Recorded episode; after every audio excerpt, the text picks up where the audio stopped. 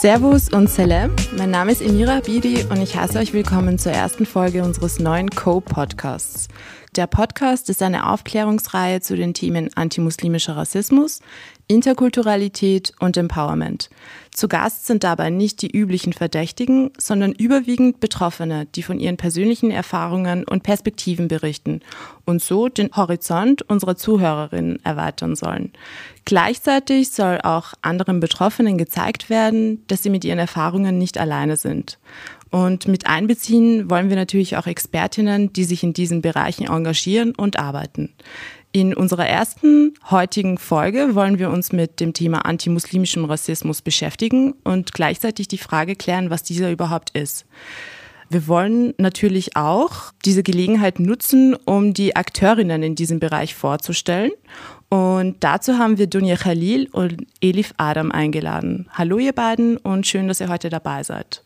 Hallo, schön hier zu sein. Ähm, Nochmal kurz ähm, zu den Personen. Dunja Khalil ist Beraterin beim Verein Zara. Und dort legt sie ihren Fokus unter anderem auf rassistische Amtshandlungen und ist zuständig für das Monitoring auf Social-Media-Plattformen. Elif Adam ist ähm, Antirassismus-Aktivistin und Mitbegründerin sowie Vereinsobfrau bei der Doku-Stelle für Islamfeindlichkeit und antimuslimischen Rassismus. So, bereit? Ja. ähm, dann fangen wir gleich an mit der Frage, was ist eigentlich antimuslimischer Rassismus? Antimuslimischer Rassismus oder halt auch Islamfeindlichkeit, Muslimfeindlichkeit, dass die Begriffe werden ja synonym verwendet. Das meint eigentlich eine generalisierte Zuschreibung von negativen Stereotypen, Emotionen und Gedanken und Überzeugungen auf den Islam oder die Muslime. Und dies zeigt sich im Alltag äh, mit antimuslimisch-rassistischen Angriffen auf Personen oder halt auch auf struktureller Ebene in Form von Benachteiligung und Diskriminierung. Es gibt viele Begriffe, die ein Phänomen eigentlich beschreiben, mhm. wobei im wissenschaftlichen Diskurs die Begriffe für verschiedene ähm, Dinge verwendet werden.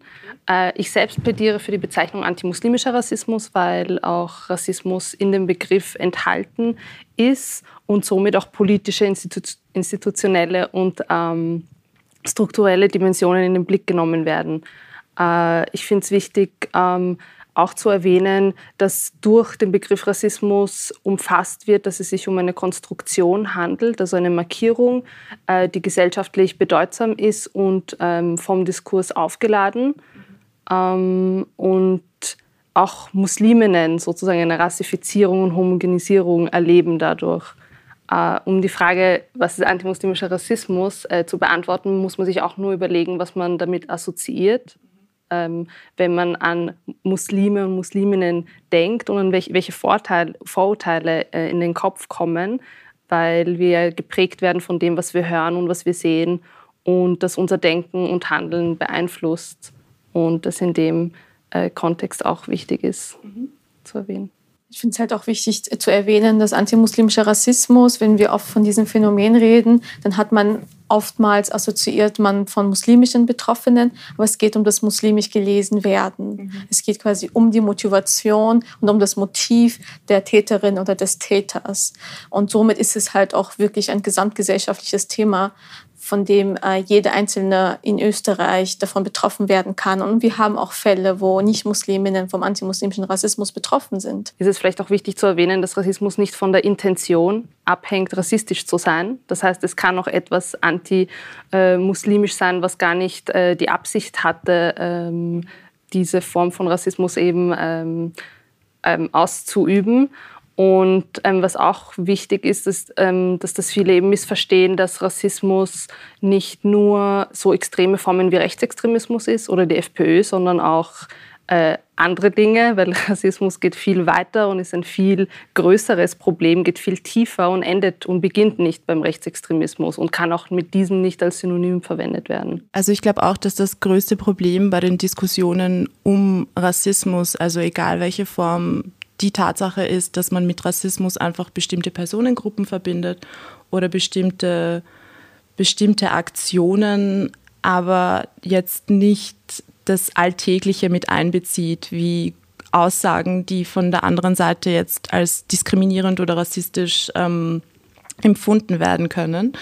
Also danke, dass du das auch mit anbezogen hast, diese, diese Unterscheidung, dass das nicht unbedingt jetzt was mit Rechten zu tun hat, sondern auch vieles mehr umfasst. Ähm, und wenn wir jetzt so ähm, darüber reden, ähm, was würdet ihr sagen, sind jetzt die größten oder der, der größte Unterschied zu anderen Rassismen? Vielleicht so generell Rassismen sind historisch konstruierte, ähm, feindselige Konstruktionen, könnte man sagen. Es hat, eine, es hat eine Historie, es hat eine Konstruktion, es hat Bedeutungen, mit denen diese gefühlt werden. Und natürlich wird jeder Rassismus oder jede Rassismen sind anders gefühlt worden und sind auch historisch anders konstruiert worden, weshalb es natürlich wichtig ist, auch ähm, diese Unterscheidungen von den verschiedenen Rassismen zu treffen, weil wenn wir banal, ganz banal von Rassismus sprechen, das zeigt sich bei jeder äh, Gruppe von Menschen ganz anders. Mhm. Wenn wir jetzt vom Antisemitismus sprechen, von antischwarzen Rassismus sprechen, vom antimuslimischen Rassismus sprechen, da spielen viele unterschiedliche Projektionen der Täter, Täterinnen und der Motivbildungen mit eine Rolle, die wir dann natürlich festhalten müssen, da wenn wir dem entgegenwirken möchten. Das ist so man könnte sagen, wenn ich zum Arzt gehe, so ganz banal, wenn ich zum Arzt gehe und sage, ich bin krank, ja, okay, ich bin krank, aber der Arzt kann mir nicht helfen, ohne mir, ohne genau zu wissen, was für eine Krankheit ich habe, um mir dann genau die entsprechenden Medikamente zu geben. Und so verhält sich das eigentlich auch mit dem Rassismus. Wir müssen wissen, wie sich diese verschiedenen Formen von Rassismus äußern, wie sie konstruiert sind, wie sie sich nähern und wie sie funktionieren, um dann entgegenwirken zu können. Was ich aber auf jeden Fall erwähnen möchte, ich habe jetzt mit diesem Vergleich mit dem Arzt gemacht, um das zu visualisieren, aber ich bin nicht der Meinung, dass Rassismus eine Krankheit ist oder ein Gift ist. Das ist das nicht, weil eine Krankheit ist etwas, was einfach jemandem passiert, ohne dass man dafür ähm, was getan haben muss. Es passiert einfach, es ist etwas Natürliches, aber Rassismus ist doch eine aktive Vorstellung von negativen Emotionen und Gefühlen, die sich dann natürlich auch in Taten äußern können. Also es ist auf jeden Fall wichtig, ähm, die verschiedenen äh, Rassismen ähm, also zu unterscheiden, weil ähm, die Geschichte ganz anders ist und die Erfahrungen und die Bedeutung und die Auswirkungen auch andere sind. Und meiner Meinung nach würde man, wenn man jetzt nur von Rassismus spricht und sie nicht unterscheidet, das Ganze verharmlosen. Und genau, dazu, also, und der antimuslimische Rassismus, da ist ja das Diskriminierungsmerkmal die Religion. Das ist auch vielleicht der Unterschied zu manchen anderen Rassismen. Und was wir jetzt auch bemerken, ist, dass einfach ganz offen über Anti, also das ganz offen antimuslimischer Rassismus äh, gesprochen und ähm, nicht gelebt. Ja, schon. Also, dass das einfach sehr offen ist. Also, es ist schockierend zu sehen, wie versucht wird, dass antimuslimischer Rassismus normalisiert wird. Da braucht man sich ja nur die politischen Diskurse ansehen, die Art der Berichterstattung, die Medien. Und dann ist auch klar erkennbar, ähm, wo sich vielleicht andere Rassismen dann auch schon unterscheiden. Vielleicht nur, was wir immer wieder begegnen in unserer Arbeit, ist, dass ähm, uns immer wieder vorgeworfen wird, wenn wir den Begriff antimuslimischer Rassismus benutzen, dass sie sagen, ähm, dass Muslime ja keine Rasse sind und dass es deshalb kein antimuslimischer Rassismus geben kann. Aber genau darum geht es nicht. Denn zum einen, ähm, wir wissen, dass es keine menschlichen Rassen gibt. Es ist von der UNESCO auch herausgelöscht worden, dieser Begriff. Und zum Zweiten geht es auch nicht per se um, geht auch um die Konstruktion von, von Menschengruppen. Und diese Konstruktion von Menschengruppen, wie sie auch Dunja erwähnt hat, basiert halt beim antimuslimischen Rassismus auf die ähm, gelesene religiöse Identität, die aber natürlich auch ganz stark wieder auch ins kulturelle spielt. Mhm. Weil wenn wir sehen auf der Straße, also wir erleben, dass da ähm, sehr viel durcheinander gemischt wird, was, auf der, was auf der kulturellen Ebene ist, was auf der religiösen Ebene ist. Wir merken, dass vielleicht kommen wir einfach später mal zum intersektionellen Ansatz uns Weil du eben auch schon die Arbeit in diesem Bereich ähm, erwähnt hast, ähm, würdet ihr vielleicht ganz kurz nur mal sagen, was eure beiden Organisationen in diesem Bereich machen? Also Zara gibt es eben seit 1999. Wir sind eine Beratungsstelle ähm, für Betroffene und Zeugen und Zeuginnen von Rassismus. Wir haben seit zwei Jahren auch die Beratungsstelle gegen Hass im Netz und ähm, veröffentlichen jedes Jahr einen Rassismusreport, wo wir unsere Fallzahlen veröffentlichen und einfach über bestimmte Themen sprechen und äh, auf gewisse Themen aufmerksam machen, die uns in dem letzten Jahr äh, aufgefallen sind. Und außerdem bietet Zara auch Trainings an Also wir haben so Sensibilisierungstrainings zum Beispiel oder Argumentationstrainings, ähm, Zivilcourage, Hass im Netz, auch digitale Zivilcourage, was eigentlich ganz gut ankommt und sind auch Teil unterschiedlicher internationaler sowie nationaler Netzwerke und Projekte. Und die Dokustelle, Elif? ziemlich ähnlich. Da überlappen sich mehrere Tätigkeitsfelder. Zum einen bieten wir auch Beistand für Betroffene vom antimuslimischen Rassismus, beraten sie und wenn das und wenn erwünscht ist, auch werden die Betroffenen dann weitervermittelt. Mhm. Ähm, wichtig war uns damals, als wir die Dokustelle 2014 Dezember, am 10. Dezember, Tag äh, der internationalen Menschenrechte gegründet haben, war, dass es damals halt keine expliziten Zahlen und Fakten gab zum antimuslimischen Rassismus. 2014 war das Jahr, wo ähm, Daesh äh, im Mittleren Osten sehr dominiert hat und wir und immer wieder Personen, individuelle Personen in den Medien auf verschiedenen sind und erzählt haben, dass sie, ähm, dass sie beobachten, aber es eine subjektive Wahrnehmung war, dass sich die Angriffe angehäuft haben, aber es hat einfach eine gewisse Faktenbasis gefehlt. Und um dem entgegenzuwirken, war zum einen die Dokumentationsarbeit und die wir auch weiterhin leisten. Und unsere Fälle werden jährlich im antimuslimischen Rassismusreport vorgestellt. Ähm, dieses Jahr ist es schon der fünfte Report, der vorgestellt wird. Und was wir zusätzlich machen, was ein sehr, sehr, sehr wichtiger Aufgabenbereich ist, wir gehen aktiv auf die Community, auf die betroffenen Communities zu, indem wir sie kontaktieren, indem wir uns einladen lassen. Ähm, wir Workshops machen, Seminar machen, um Bewusstseinsbildung zu fördern, aber auch Empowerment weil ähm, auch wie international auch Studien belegen und wir es auch von unserer Erfahrung wissen, von unserer Umgebung, dass viele Personen sehr vieles erfahren, aber gar nicht wissen, wo sie sich wenden können und welche Rechte sie haben. Und diese Lücke versuchen wir halt mit unseren ähm, Bildungsarbeit zu ähm, überbrücken. Und zum nächsten haben wir auch ähnlich wie die Zara, wir kooperieren ja auch immer wieder, wir sind auch in ähnlichen Netzwerken, ähm, dass wir im internationalen, nationalen Netzwerken interagieren, dass wir Europa, europaweit mit anderen ähm, community-based Organisationen wie wir, also Grassroot-Organisationen, vernetzt sind, dass wir uns austauschen, auch auf der EU-Ebene nach Brüssel gehen, auch mit OSZE unsere Fälle melden und versuchen, so weit wie möglich ähm, Advocacy, also Unterstützung und Support für die Betroffenen sein zu können und die Stimme hören. Und wie können sich die Betroffenen jetzt bei euch melden? Also wir ähm, bieten Beratung per E-Mail, telefonisch und auch Chat und nach Terminvereinbarung auch persönlich.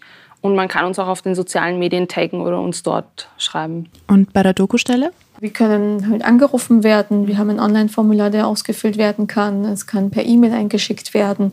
Aber auch über soziale Medien, sprich Facebook, Instagram, werden uns Fälle zugeschickt zusätzlich halt auch während der Workshops, die wir dann geben, wenn die Personen zu uns kommen, die ihren Fälle erzählen, dann nehmen wir sie auch auf. Zara und die Dokustelle sind jetzt vor allem wichtig, was die Dokumentation von antimuslimischem Rassismus angeht. Was würdet ihr sagen, wie sich die Fallzahlen da in den letzten Jahren entwickelt haben? Also ich kann Fallzahlen leider nicht äh, nennen und ähm, auf die Entwicklung schon in einer gewissen Weise eingehen.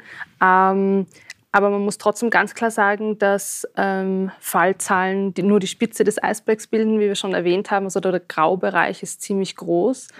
Und ähm, was aber schon bemerkbar ist, ist, dass in den letzten Jahren ähm, verhältnismäßig sehr viele Fälle gemeldet worden sind von antimuslimischen Rassismus. Das heißt, die Zahl ist schon sehr hoch und verhältnismäßig zu anderen Diskriminierungsgründen, für die wir auch, für die wir auch zuständig sind.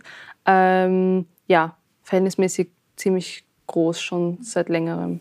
Würdest du jetzt sagen, dass das daran liegt, dass ihr Zara einfach mehr kommuniziert habt, also euren Tätigkeitsbereich, oder liegt es tatsächlich daran, dass einfach mehr passiert ist?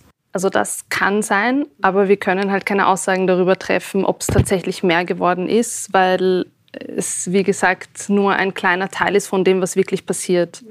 Also unsere Zahlen sind nicht repräsentativ für das, was wirklich mhm. passiert, weil viel, viel mehr passiert. Mhm. Und das ist eigentlich auch das, worauf wir gern aufmerksam machen wollen, dass diese Zahlen nicht ähm, abschließend sind und dass das wirklich nur ein wirklich kleiner Bruchteil ist. Würdet ihr mir zustimmen, wenn ich sage, dass die jetzige Generation sich eher, was Rassismus oder rassistische Angriffe angeht, meldet im Vergleich zu den älteren Generationen? Also dass jetzt einfach dieses Bewusstsein für Rassismus da ist und dass auch das Bewusstsein, dass man sich diese Sachen nicht gefallen lässt? Ich glaube ein bisschen schon. Ähm, aber bei uns, also bei unseren Meldungen, sehen wir ganz klar, dass die Mehrheit der Meldungen, die wir bekommen, von Zeugen und Zeuginnen gemeldet werden. Das heißt, Betroffene erreichen uns gar nicht so sehr wie jetzt Zeugen und Zeuginnen. Und das liegt wahrscheinlich zum einen daran, dass ähm, Rassismus etwas ist, was eben einen ständig durchs Leben begleitet und irgendwann normalisiert sich das so ein bisschen und man denkt, es ist nicht notwendig, das noch irgendwo zu melden oder will sich damit nicht befassen und meldet das dann noch an einer Stelle, sondern will es abschließen und daher ähm, nicht nochmal irgendwo äh, einbringen. Ähm, ich glaube aber schon, dass sich äh, mit der Generation das gerade sehr verändert und dass wir da auch sehr viel aktiver sind ähm, und nicht, sag ich mal, still und ruhig, sondern uns da auch raustrauen und sagen, nein, das ist nicht in Ordnung und darauf aufmerksam machen, vor allem durch Social Media, ähm, sieht man in der Community sehr viel äh, Antirassismusarbeit. Würdest du zustimmen, Elif? Gern halt nur ergänzen. Ich denke halt, es ist wichtig festzuhalten an diesem Punkt, dass eine Dokumentation der Betroffenen sehr, sehr, sehr viele Schritte einfach voraussetzt, bis die Dokumentation bei uns ankommt. Das heißt, zum einen, äh, dass man sich bewusst ist, dass man rassistisch angegriffen worden sind, ist. Das ist wirklich etwas, wo wir Personen haben, die ähm, das gar nicht so wahrnehmen, dass es rassistisch ist, sondern versuchen dafür gewisse Erklärungen zu finden. Es gibt Personen, insbesondere von denen, die halt in den letzten Jahren dazugekommen sind, hermigriert sind, die gar nicht verstehen, dass sie angegriffen worden sind. Das heißt, es muss erstmal, dass man darüber weiß, dass man angegriffen ist. Zum nächsten, dass man, ähm, dass man eine Stelle kennt, wo man sich meldet. Denn auch das ist etwas, ähm, was nicht einfach ist, flächendeckend alle Personen zu erreichen, die vom antimuslimischen Rassismus betroffen sind. Das wären ja über 300.000, 400.000 Menschen. Äh, zum nächsten ist der Schritt, dass eine Person sagt, davon überzeugt ist, ähm, dass überhaupt diese Dokumentation etwas bringt. Und wenn man ein Leben lang oder fünf oder zehn Jahre oder ein ganzes Leben lang immer wieder mal angegriffen worden ist, dann verfällt man und man merkt dann politisch, dass es immer mehr in eine mehr vergiftete Stimmung geht und noch schlimmer ist die Atmosphäre und noch mehr diskriminierende mhm. Gesetzesgebungen gibt, dann hat, haben, melden uns auch Betroffene zurück, dass sie sagen, es bringt ja im Prinzip nichts, warum soll ich mhm. dann dokumentieren? Und der nächste Punkt ist, jede Dokumentation, das Verschriftlichen und Zuschicken, setzt natürlich voraus, dass ich nochmal dieses, die Erfahrung, die sehr emotional ist. Rassismus ist ein sehr emotionaler Angriff. Es ist nicht einfach, dass man das nochmal wieder erlebt in dem Augenblick. Und es gibt dann auch Betroffene, die uns rückmelden und sagen, ich mag das nicht nochmal erleben, indem ich das nochmal niederschreibe und zuschicke, weil ich dann wieder diese Gefühle hochkommen. Mhm. Und das sind jetzt nur einige der Begründungen oder Erklärungen, weshalb einfach die Dokumentation nicht, äh, weshalb es so viele graue graue Bereich, warum der graue Bereich so groß ist. Da habe ich jetzt gleich mal zwei Fragen. Ähm, wenn, du, wenn du meinst, dass die Personen verstehen müssen, dass sie gerade rassistisch ähm, angegriffen oder beleidigt worden sind, wie können sie das festmachen? ich sage mal so, wir hatten einen Workshop mit, mit jungen Menschen, interessanterweise, wo wir einen wir eine Übung gemacht haben, wie man in gewissen Situationen reagiert. Und wir haben einen Fall vorgelesen und, und sie entscheiden lassen, ist es ein antimuslimisch-rassistischer Angriff? Wenn ja, wie würdet ihr darüber reagieren? Und bei diesem Angriff war, dass der Täter, die, der Täter hatte gesagt, du mit den Fetzen im Kopf. So, es ist für mich ein ganz klarer Indiz, dass es einfach auf das Kopftuch peilt und Kopftuch wird dann immer in Verbindung, in Assoziation mit, mit muslimisch sein und Islam in Verbindung gesetzt. Und trotzdem von der, von der Gruppe kam die Rückmeldung, ja, es muss ja aber trotzdem nicht sein, dass es unbedingt rassistisch ist. Also ich glaube, also ich wage es zu behaupten, dass die wenigsten wissen, was Rassismus ist weil ich auch gestehen muss, dass ich als Betroffene von Rassismus erst vor vier, fünf Jahren wirklich verstanden habe, wie weit Rassismus wirklich geht, weil eben in den Köpfen der Leute ist, Rassismus ist Rechtsextremismus, Rassismus ist äh, die FPÖ, aber ähm, von der, also die Sozialisierung, die wir alle durchmachen, die realisiert man erst, wenn man sich damit beschäftigt. Und ich persönlich habe mich vor ungefähr vier, fünf Jahren damit beschäftigt und habe dann erst verstanden, wie weit Rassismus wirklich geht und was eine rassistische Sozialisierung bedeutet und dass wir alle rassistisch sozialisiert wurden, sodass wir Rassismus nicht erkennen, wenn er vor unserer Nase ist. Und deshalb ähm, sage ich auch immer, man kann sich selbst nicht als keinen Rassisten oder Antirassisten ähm, bezeichnen, wenn man sich nicht mit Rassismus beschäftigt hat, weil dann versteht man es ja überhaupt gar nicht, von was überhaupt die Rede ist. Und das ist auch so ein wichtiger Punkt, weil da hat es bei mir peinlicherweise den Aha-Effekt gemacht und ähm, da sollte es bei vielen anderen auch zu diesem äh, Aha-Moment kommen.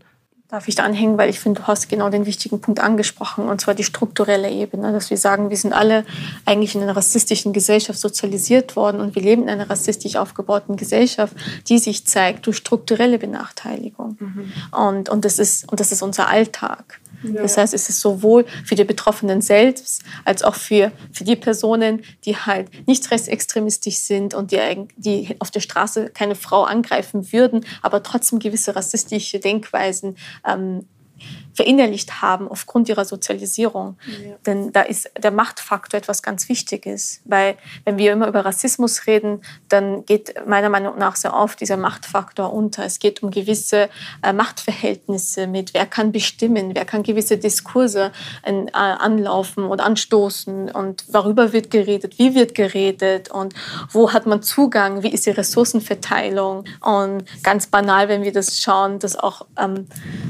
und, und der Zugang ist nicht einfach. Es braucht dieses aktive damit sich auseinandersetzen, mit Betroffenen darüber sprechen, ein Buch lesen oder einen Podcast hören oder was auch immer. Aber das braucht es einfach, um äh, zu, verstehen, zu verstehen, was für, eine, ähm, ähm, was für eine Größe dieses Problem hat.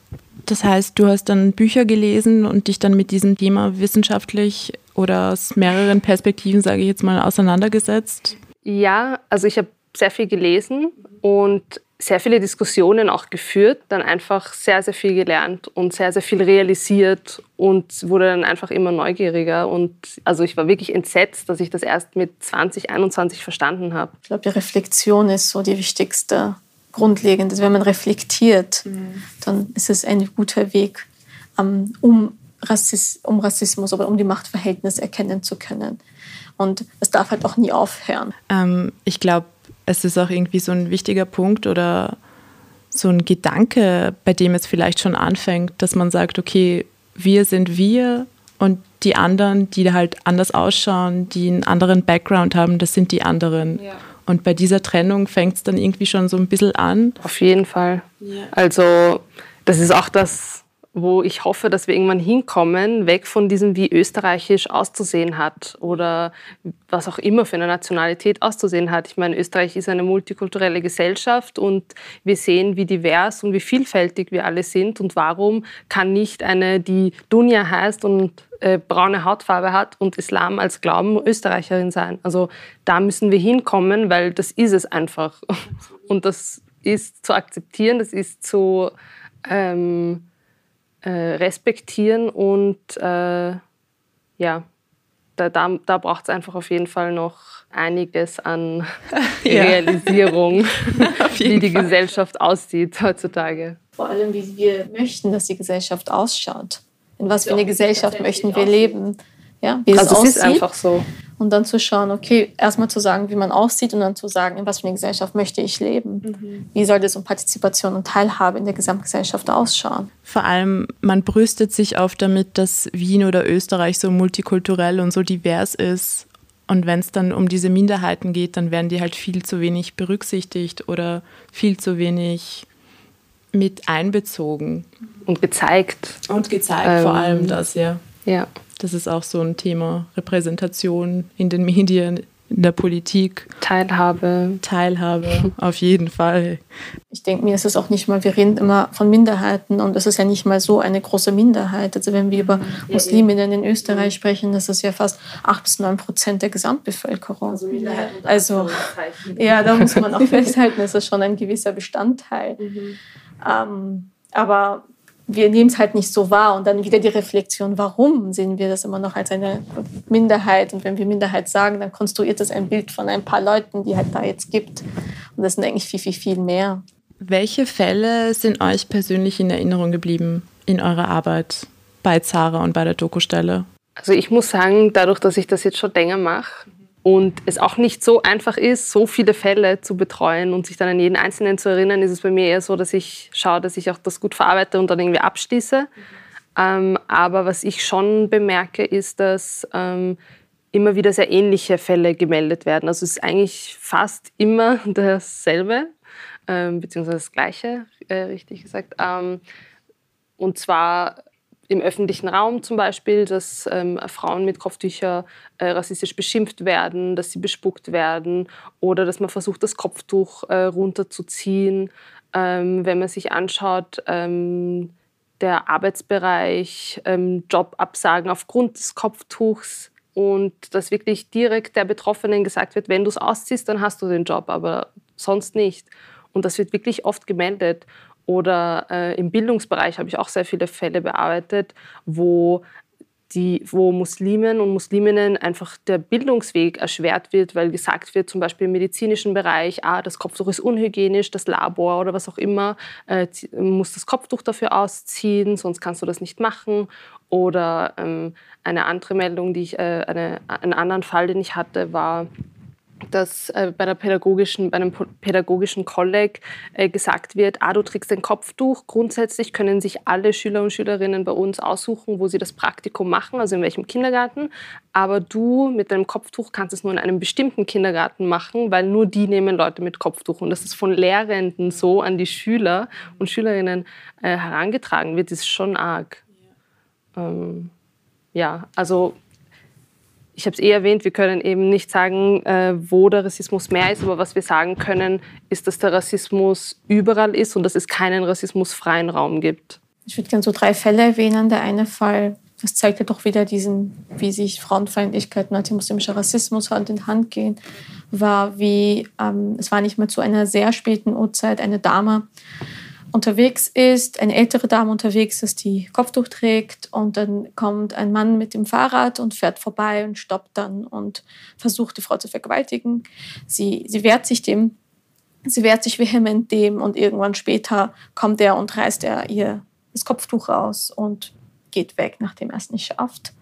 Das war so eine der Fälle, die ich glaube ich nicht wieder vergessen werde. Mhm. Ähm, einen anderen Fall was im Bildungsbereich passiert ist und wo es auch, wo es auch zeigt, was für eine Wucht rassistische äh, Meinungen oder rassistische Aussagen bewirken können. Und vor allem, wenn man keine Zivilcourage zeigt, was, es, was ein emotionales Thema das ist, war, dass nach Charlie Hebdo ähm, ein Klassenkamerad in der Schule, das ist, glaube ich, damals noch die dritte Klasse gewesen, Unterstufe, wo ein Mitschüler dann ähm, etwas über Musliminnen sagt an dem Tag nach Charlie Hebdo und dann aber auch natürlich gezielt auf eine äh, muslimische Schülerin. Und diese muslimische Schülerin versucht, dass, dass er leise ist und sagt, er soll damit aufhören und er macht immer weiter und irgendwann die Lehrerin einfach nur sagt, ja, seid einfach still. So. Und sie dann aber damit so nicht umgehen konnte, weil sie da angegriffen worden ist und dann die Lehrerin nicht auch noch sie teilweise ermahnt, dass sie ruhig sein soll auch, wo sie dann beginnt zu weinen und erst dann reagiert dann die Lehrerin und sagt, dass es falsch war, was er gesagt hat und dass es nicht richtig war. Zum anderen, wir haben einige Fälle gehabt, die in die Gebetsstätte passiert sind. Ähm, ich meine, Schweineinnereien, Schweineköpfe vor den Gebetshäusern ist schon etwas, was ähm, ein Kult ist was ich aber, was mich noch gewundert hatte, war, es gab ein Moschee, das ist ein Kulturmoscheehaus, wo es einfach auf der Straße war und das Fenster war so ein bisschen gekippt und es wurden einfach Silvesterböller reingeworfen und es ist explodiert. Und ohne zu wissen, ob da jetzt gerade irgendjemand drinnen sitzt, ob da vielleicht gerade ein Kind sitzt am Fenster. Nein, es wurde einfach reingeworfen, es ist explodiert und daraus ist natürlich halbe, der halbe Raum abgebrannt. Mhm. Also das sind jetzt auch nur ein paar Beispiele. Ja aber auch bei den verbalen Angriffen und das, es, es, geht leider unter verbale Angriffe auf der Straße, weil viele Personen, Betroffene, die sich dann bei der Polizei melden, sagt dann die Polizei, ja, das ist eine Beleidigung, das muss man ähm, Privatdelikt zum Bezirksgericht gehen. Aber eigentlich wissen wir, also Rechtsberaterin Dunja, dass, ähm, dass wenn es rassistische Beleidigungen sind, dass es ein Offizialdelikt ist. Das heißt, die Polizei muss es aufnehmen. Mhm. Und und äh, weil es nicht aufgenommen wird, gehen diese Fälle unter. Und wenn man die Inhalte von diesen Fällen anschaut, die, fang, die fangen an von, ähm, ja, du mit den Fetzen auf deinen Kopf, scheiß Terroristin und ja, bis zu, man sollte euch vergaßen oder wir kommen wieder an die Macht und die Muslime und Juden werden dann wieder getötet. Mhm. Also das ist eine, ein breites Spektrum. Ein sehr, sehr, sehr breites Spektrum. Und vor allem das eine Ende ist einfach total gefährlich. Was ist das Traurige ist, dass dann die Personen weggeschickt werden und sich dann bei uns melden und dann wir ihnen dann die Paragraphen ausdrücken und sagen, bitte nimmst diese Paragraphen mit. Und damit kann der Polizeibeamte sehen, dass er diese Anzeige aufnehmen also muss. Teilweise muss ich mitgehen und ihm mit dem Gesetzestext vor die Nase halten und sagen, sie sind zuständig und das ist echt unglaublich. Und wie reagieren die Polizisten in solchen Fällen? Meistens nicht gut, weil es generell nicht so gut ankommt, wenn man, wenn man sich besser auskennt. Aber eigentlich wird es dann immer aufgenommen. Also zumindest wenn ich da, also dabei bin. Das heißt, wir halten fest, ähm, sollte jemand solche verbalen Angriffe auf der Straße erleben, kann man sich auch bei euch melden. Und selbst wenn die Polizei sagt, hey, ihr seid hier an der falschen Adresse oder reagiert jetzt mal nicht über, kann man trotzdem zu euch kommen und ihr helft weiter. Also ähm, entweder wir drucken die Paragraphen aus und die Betroffenen versuchen es nochmal, wobei ähm, da die Gefahr ist, dass sie dann nochmal abgewiesen werden und ob sie dann ein drittes Mal dann mit einer Beraterin in Begleitung einer Beraterin dann noch hingehen, ist dann auch fraglich. Aber wir also versuchen, dass wir solche Begleitungen äh, so gut es geht ähm, anbieten können, weil es ja auch eine Ressourcenfrage ist. Uns werden so viele Fälle gemeldet, ähm, dass es manchmal zeitlich nicht möglich ist, aber wir bemühen uns, dass es wirklich ähm, klappt und das tut es auch in den meisten Fällen. Das ist gut zu wissen. Ja, auf jeden Fall. Bei uns ist es sieht ja ganz anders aus, ressourcentechnisch, dass bei uns keine Person arbeitet. Also wir haben jetzt nur seit zwei Monaten eine Person, die 20 Stunden angestellt ist. Das heißt, die Dokumentationsstelle versucht dann die Betroffenen zu beraten und zu vermitteln, zu unterstützen, ähm, ganz heimlich auf ehrenamtlicher Basis. Also inklusive all diese Workshops und Seminare und, und, und, und die Kampagnen, die wir starten, basiert alles ehrenamtlich. Die Dokustelle und Zara, dass wir da uns gegenseitig Fälle schicken und uns austauschen. Wenn ich weiß, es gibt einen Fall und, und wir bieten halt Beistand und wir wissen dann, ah, okay, das ist ein Fall, das sollte man weiterverfolgen und die möchte es auch weiterverfolgen. Nicht jeder Betroffene möchte jeden Fall weiterverfolgen.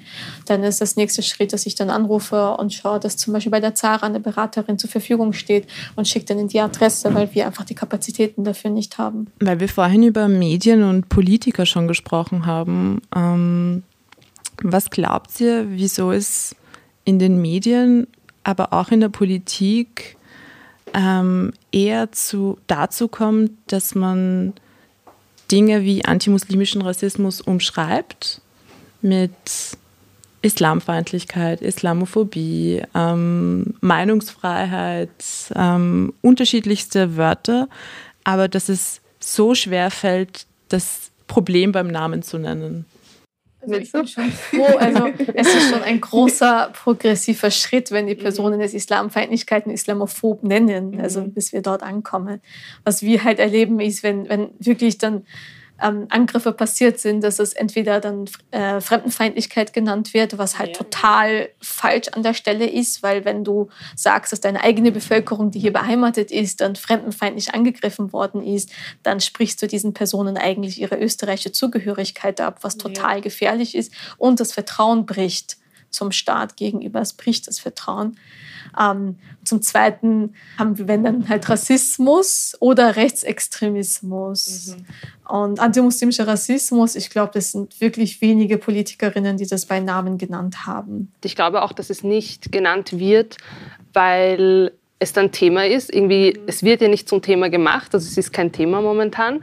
Und wenn es zum Thema gemacht wird, dann müsste man theoretisch sich damit auseinandersetzen und eigentlich müsste man dann auch Lösungsansätze da irgendwie dafür bieten. Und momentan, dadurch, dass es kein Thema ist, braucht sich jetzt keiner damit befassen und man braucht gar nicht dahinschauen und so ist es halt gerade. Und ich glaube, es ist auch in der Hinsicht, dass wenn über Rassismus gesprochen wird, also das merke ich auch bei mir selbst, dass wenn ich jetzt mit bestimmten Personen, ähm, die dem, also vor allem Personen, die der Mehrheitsgesellschaft angehören, über Rassismus sprechen möchte, dass das Thema ganz schnell weg vom Rassismus und ah, wir haben es auch schwer. Und es wirkt dann so wie eine Einladung zu, wem geht es schlechter und man bleibt gar nicht beim Thema Rassismus. Und ich glaube, es ist schwer auszuhalten für manche, irgendwie zu einzugestehen und zu realisieren, okay, es gibt ein Privileg, was ich habe. Und das schließt nicht aus, dass ich woanders nicht privilegiert bin. Also man kann das Privileg des Nicht-Rassismus-Erlebens haben und trotzdem in anderen Ebenen und in anderen Bereichen nicht privilegiert sein. Und ich glaube, deshalb fällt es manchen äh, Menschen auch schwer, darüber zu sprechen, weil sie es nicht aushalten, ähm, nicht in der Opferrolle sein zu können. Da kommt dann quasi so eine Abwehrreaktion, sobald das Wort ja. Rassismus fällt. So, nein, das hat nichts mit mir zu tun, weil das sind nur diese bestimmten Personen, die sowas machen und ja. ich bin da mhm. draus und ich, ich mache da nicht mit. Und ja. Oder ja, mir geht es ja auch nicht gut, weil ich habe das und das durchlebt, darum geht es ja überhaupt nicht. Und ja, deshalb ist es wichtig, sich eben mit anderen Perspektiven auseinanderzusetzen, mit Betroffenen zu sprechen. Und das ist auch das, was ich versuche zu vermitteln als eine, die Österreicherin ist, Muslimin ist, einen Migrationshintergrund hat dass da einfach einen, eine andere Sichtweise, ein anderer Blickwinkel auf die Dinge gegeben wird. Aber auf diese Gespräche muss man sich halt auch einlassen. Also ich denke, bei den Politikerinnen geht es ganz stark um das Anerkennen des Themas, dass es das mhm. Thema überhaupt gibt, ob es das existiert. Denn wenn ich das bei Namen nenne, dann heißt es, ich akzeptiere, ich erkenne an, es gibt dieses Problem in Österreich. Mhm. Und, und schlussendlich müssen daraus Konsequenzen entstehen. Das heißt, es müssen Strategien entwickelt werden, um dem entgegenzuwirken. Aber solange ich das nicht anerkenne, was auch Dunja gesagt hat, solange, es nicht, solange, ich, solange ich das nicht bei Namen nenne, dann muss ich daraus auch keine äh, Verantwortung tragen. Und es geht darum, dass dann wirklich gewisse Personen sich einfach dieser Verantwortung entziehen, mhm. die sie aber eigentlich tragen als Politikerinnen, weil sie wurden gewählt von der österreichischen Gesellschaft und, und ihre Aufgabe ist es, die österreichische Bevölkerung zu schützen. Und wir leben in einem liberalen Staat, wo die Menschenrechte ein Hochgut sind und, und wo es um, um, um Gleichberechtigung geht, wo es um Gleichbehandlung geht. Das sind die Grundpfeiler, Religionsfreiheit. Das sind alles Grundpfeiler unserer Gesellschaft. Das ist mhm. nichts Neues, was wir oder was die Doku-Stelle oder die Zara einfordert. Das ist einfach die Anforderung, sich den Prinzipien eines demokratischen, liberalen Staates würdig zu sein. Darum geht es. Ich glaube auch, dass, das, dass man quasi das Problem nicht nennt, hängt auch damit zusammen, dass du dann nicht, also dich erstens mal damit auseinandersetzen musst, aber du dann auch so ein bisschen realisieren musst oder zugestehen musst, dass du halt Teil des Problems bist, indem du Sachen sagst, die andere ausgrenzen, die gewisse Leute dazu bringen, Sachen zu tun, die anderen wehtun, ob verbal oder, oder physisch. Und das ist dann halt auch diese Sache, will ich mir die Schuld geben, will ich mich damit reinnehmen und gestehen, ich habe was Falsches gemacht oder ignoriere ich das Ganze, weil es hat eh nichts mit mir zu tun. Ja, auf quasi. jeden Fall das Buch Integrationsparadox. Mhm. Ich finde, das, das fasst das sehr gut zusammen. Und zwar sagt ja aus, sagt, indem die muslimische Gesellschaft integriert wurde, wurde sie zum Problem. Weil dann wurden die Personen, weil solange es Frauen waren, die Kopftuch getragen haben und Putzkraft waren, mhm. war es quasi wurscht. Die haben dann halt geputzt. Aber wenn dann Frauen oder wenn Frauen insbesondere halt mit Kopftuch, es sichtbar ist, dann ähm, zur Konkurrenz werden, auch zur wirtschaftlichen Konkurrenz, wenn sie dann vielleicht meinen Arbeitsplatz wegnehmen oder wenn sie vielleicht in Frage stellen meine Position. Also es geht auch sehr viel um, um Konkurrenz. Und, und ich finde, dass das Buch auch wirklich sehr spannend ist zu lesen, weil das ist eigentlich so, wie gesagt, die Grundidee des ganzen Buches zu sagen, ähm, erst dann wurden die Muslime zum Problem, als sie sich bestens integriert haben. Und das beobachten wir, weil es gab keine Klage, dass eine Frau mit Kopftuch nicht Ärztin sein konnte bei der AKH, bis es eingeklagt worden ist. Mhm. Ähm, die Diskussionen um, ob man als ähm, Lehrerin mit Kopftuch unterrichten darf oder nicht, wurde erst zur Thematik, als immer mehr Frauen im Lehrbetrieb aktiv wurden. Das, und dem muss man sich auch bewusst sein, dieser Dimension des Ganzen. Also richtigerweise, dass es eben ähm, vielleicht auch daran liegt, dass man sich nicht selbst als Problem sehen möchte. Und genau darum geht es ja beim Rassismus, dass es eben nicht ein Problem der Betroffenen ist. Also es geht auch gar nicht beim Rassismus um die reale Erfahrung, die man macht mit Muslimen und Musliminnen, sondern es geht einfach darum, wie man Muslime und Musliminnen sieht und welches Vorurteil man hat. Und ähm, das ist ganz unabhängig von, von den eigenen Erfahrungen, weil wenn wir sehen, wenn wir sehen und uns anschauen, wie viele Muslime und Musliminnen auf der Welt äh, leben, wären wir schon ganz woanders, wenn ein Vorurteil richtig wäre. Also deshalb wird von der Mehrheitsgesellschaft oft auch, ähm, sage ich mal, die Musterbürger und die Musterbürgerin als die Ausnahme gesehen mhm. und nicht als, ähm, ah, Muslime sind ja gar nicht so, weil darum geht es nicht.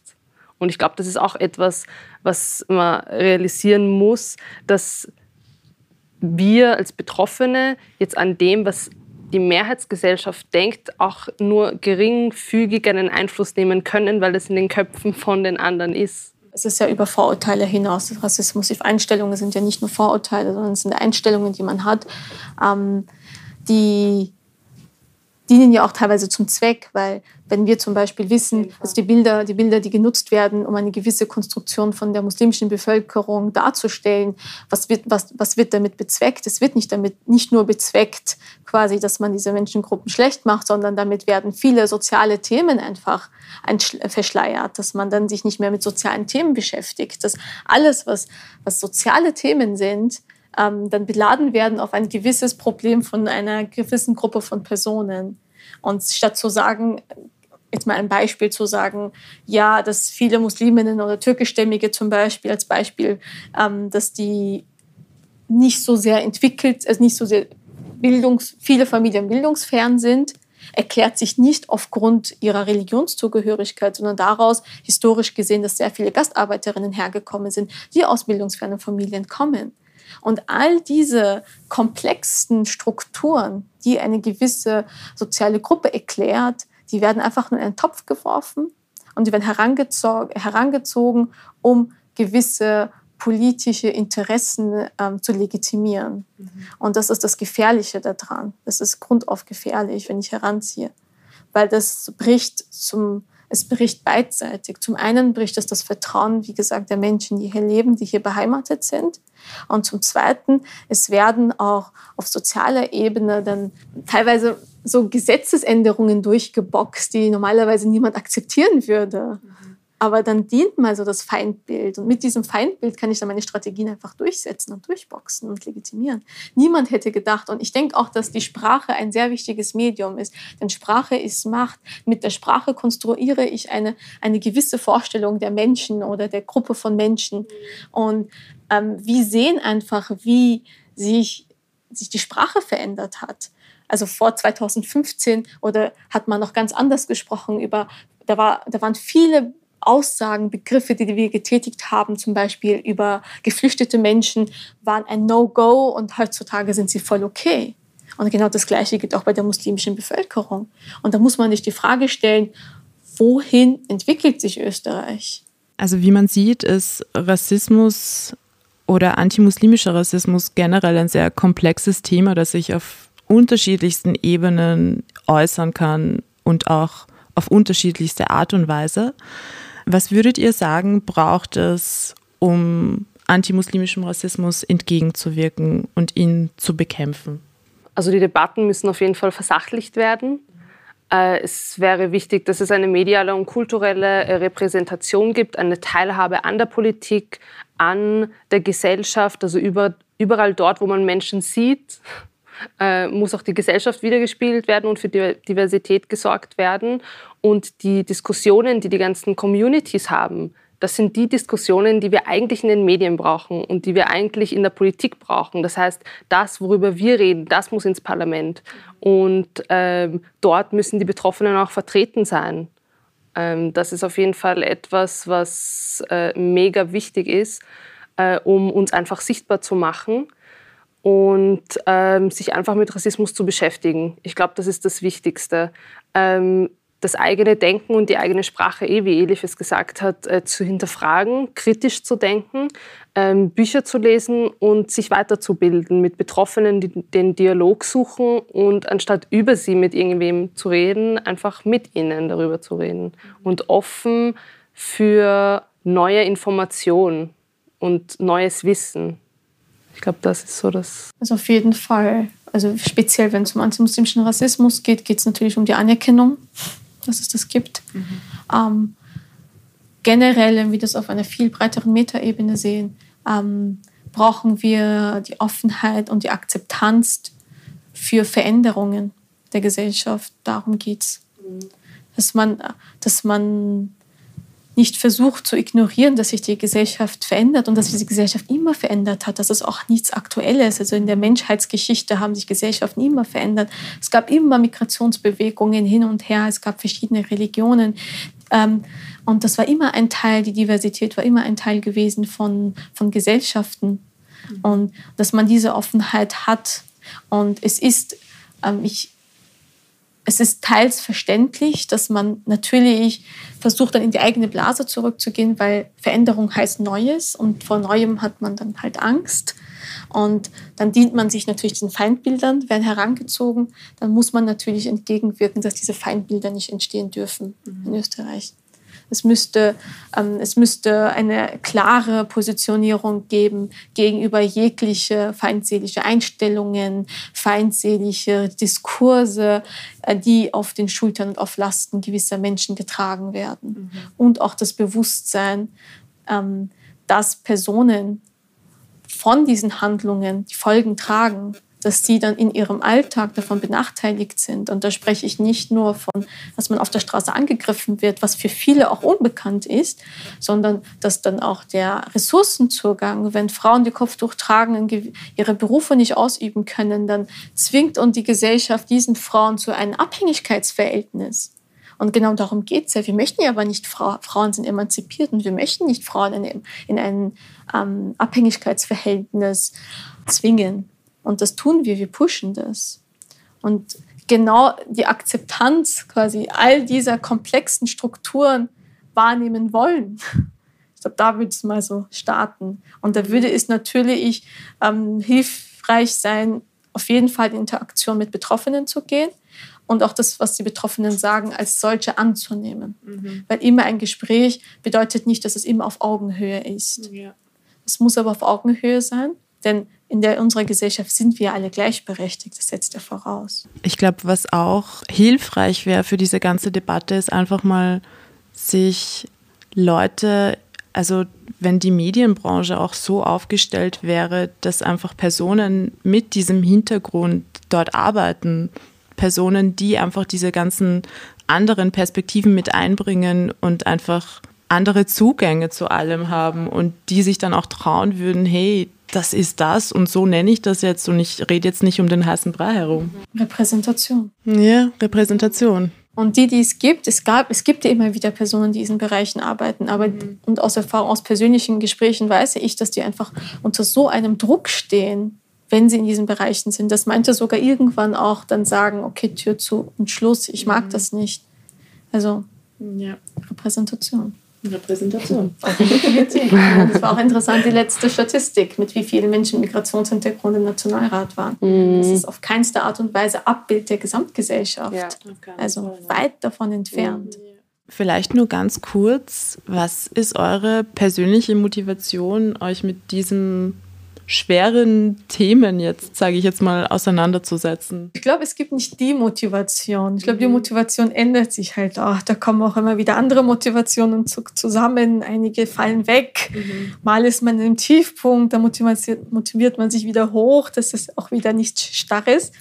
Aber generell so die Idee, ähm, damals auch, als ich gestartet hab, hatte, war zu sagen, es gibt so viele Menschen und ich auch selber, ich habe so vieles erlebt mhm. und zu wünschen, dass man die Betroffenen von dieser Ohnmacht befreien kann, dass die selbstständig werden, dass sie selbstbewusst sein können, dass sie sich dem bewusst sind, was ihre Recht, was sie tun können, dieser Handlungsraum, um sie zu stärken zum einen und zum anderen natürlich, das kann vielleicht mag äh, idealistisch und utopisch klingen, aber wir sollten trotzdem an idealistischen und utopischen Vorstellungen äh, uns hängen, damit wir vielleicht irgendwann mal in die Richtung uns entwickeln, wäre natürlich in einer Gesellschaft leben zu können, wo keine einzige, wo keine Person aufgrund der Identität, aufgrund der Zugehörigkeit, auf irgendeine Art und Weise von Benachteiligung konfrontiert wird, dass nicht Personen ähm, Jahre brauchen, um, um zu verstehen, was ihnen widerfahren ist, dass,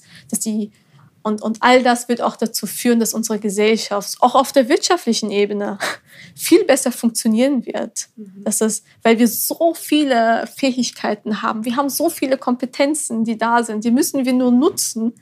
Und die Vorstellung, dass wir vielleicht dort doch irgendwie ankommen könnten, ist dann doch etwas, was mir den Anstoß gibt. Und zum anderen aber, dass das so das Positive, das Negative ist. Natürlich ist, ist mir auch bewusst, dass wenn ich dann aufhören würde und das stand auch bei mir immer wieder in Frage zugegebenermaßen, weil es ist anstrengend, vor allem ehrenamtlich neben Arbeit und neben Privatleben, ist das zu wissen, also dass wenn du dann aufhörst, dann du genau diese Unterstützung von genau diesen Personen, die das brauchen, einfach wegfällt und nicht ersetzt wird. Und ganz ehrlich, ich habe als Schülerin in der Schule echt viel Rassismus erlebt. Und würde mir wünschen, dass es einfach niemand erleben soll. Weil es ist einfach unfair. Bei mir ähm, war es so, also ich wollte mich immer schon mit Ungerechtigkeiten beschäftigen und wusste, dass ich in den Menschenrechtsbereich gehen möchte. Und als ich dann begonnen habe, Just zu studieren, ähm, wollte ich eigentlich Richterin werden, weil ich dachte, dass ich diesen selbsternannten Gerechtigkeitssinn dort gut ausleben werde können.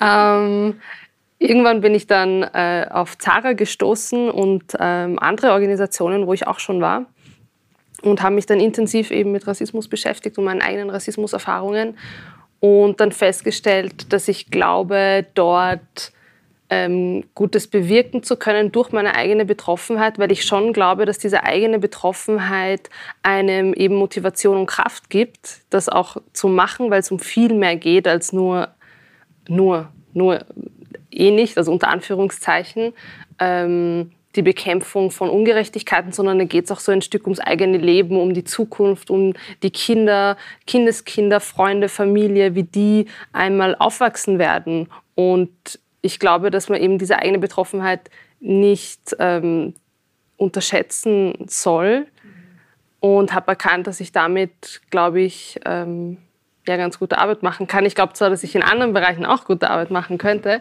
aber ähm, eh wie die Elif sagt, ich habe auch mal äh, überlegt, ob, ich, ob das wirklich das Richtige für mich ist und dann auch schon alle Hoffnungen aufgegeben und mir dachte, äh, ähm, das ist einfach zu groß, dieses Problem. Aber wenn es keiner macht, dann wird es auch nicht gelöst. Und ähm, man muss einfach einen Weg finden, wie man gut damit umgeht, wie man das alles gut verarbeiten kann, weil Rassismus ist ein schwieriges Thema und Betroffene haben es nicht leicht und die müssen, müssen zusätzlich zu allen anderen Problemen, die sie auch noch im Leben äh, ähm, durchmachen müssen, sich auch noch mit Rassismus beschäftigen, ähm, gezwungenermaßen. Und ähm, ja, das ist auch so meine Motivation, dass ich einfach sage, okay, das braucht's und ich bin auch selbst auf, also durch meine Betroffenheit ähm, habe ich die Kraft, auch das zu tun im Hinblick auf die Zukunft. Mhm. Und ich habe schon so die Hoffnung, dass ich irgendwann in den Ruhestand gehe.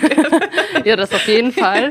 Aber ähm, das kleine Ziel was ich gern für mich hätte und noch erleben wollen würde, weil natürlich diese Utopie von einer rassismusfreien Gesellschaft, ich weiß nicht, wie lange das noch braucht, aber wenn ich realistisch denke, wahrscheinlich nicht zu meinen Lebzeiten. ähm, aber was ich schon hoffe, was sich zu meinen Lebzeiten ändert, ist, dass wir wirklich wegkommen von diesem, wie hat Österreichisch auszusehen und dass ich das Gefühl habe, als Österreicherin wahrgenommen zu werden. Und das ist schon etwas, was mich auch motiviert und ähm, ja, was mich da an der Antirassismusarbeit äh, hängen bleiben lässt, um dieses Gefühl einmal zu erreichen von der, von der Mehrheitsgesellschaft oder vom Gesamtbild äh, auch als Österreicherin wahrgenommen zu werden und nicht mehr die ganze Zeit gefragt zu werden, woher kommst du denn oder woher kommst du wirklich? Äh, woher kommst du jetzt wirklich? Ja. Du sprichst aber gut Deutsch. Danke. du auch. ähm, ja, danke für diesen Austausch. Vielleicht noch so am, am Schluss ähm, eine Frage an euch beide. Was nehmt ihr euch aus dieser heutigen Folge mit? Also ich nehme Motivation mit, weil also mein, also meine Art, mit Rassismus umzugehen, ist dem entgegenzuwirken. Und ich merke, dass mir solche Gespräche eigentlich gut tun, vor allem wenn ich mit Gleichgesinnten am Tisch sitze. ähm, ja, ich nehme sehr viel Motivation mit und Kraft, ähm, das auch weiterhin zu tun und sehe auch, warum es wichtig ist. Und bin eigentlich sehr dankbar, dass ich diesen Weg gehen kann und ähm, bin mir meiner Privilegien auch bewusst, dass ich das auf die Art machen kann, die ich, äh, die ich tue. Elif? ja, es ist, es ist wirklich so ähnlich. Aber ich bin auch immer fasziniert, dass ich immer sehr viele Sichtweisen oder Wahrnehmungen von Personen, die im Antirassismus und auch nicht nur antimuslimischer Rassismus, also über dem hinaus, mhm. dass viele Aktivistinnen genau das Gleiche erleben und sehr Ähnliches erleben und mit ähnlichen Themen konfrontiert sind.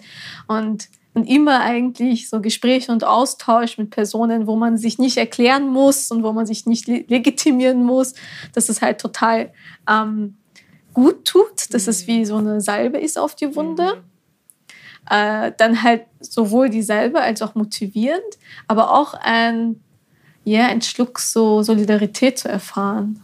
Und ich glaube, das ist auch ein wichtiger Punkt, der heute noch nicht gefallen ist. Aber ich denke, in der Antirassismusarbeit ist Solidarität so wichtig. Und Solidarität kann auch sein, indem man in einem geschützten Rahmen miteinander austauschen kann über die Themen, die sie bewegen. Wow, das ist ein sehr gutes Schlusswort. Ähm, ein riesen Dankeschön an Dunja und Elif. Danke, dass ihr heute hier dabei wart bei dieser danke. ersten Folge. Danke. Danke für die Einladung. Ja, danke. Bitte sehr. Bitte sehr. Ähm, Dankeschön auch an unsere Zuhörerinnen da draußen. Ich bin mir sicher, ihr hattet heute ähm, einige Aha-Momente und wir konnten heute zwar nur Sachen und Themen anreißen, also recherchiert weiter und lasst uns uns gegenseitig darüber austauschen.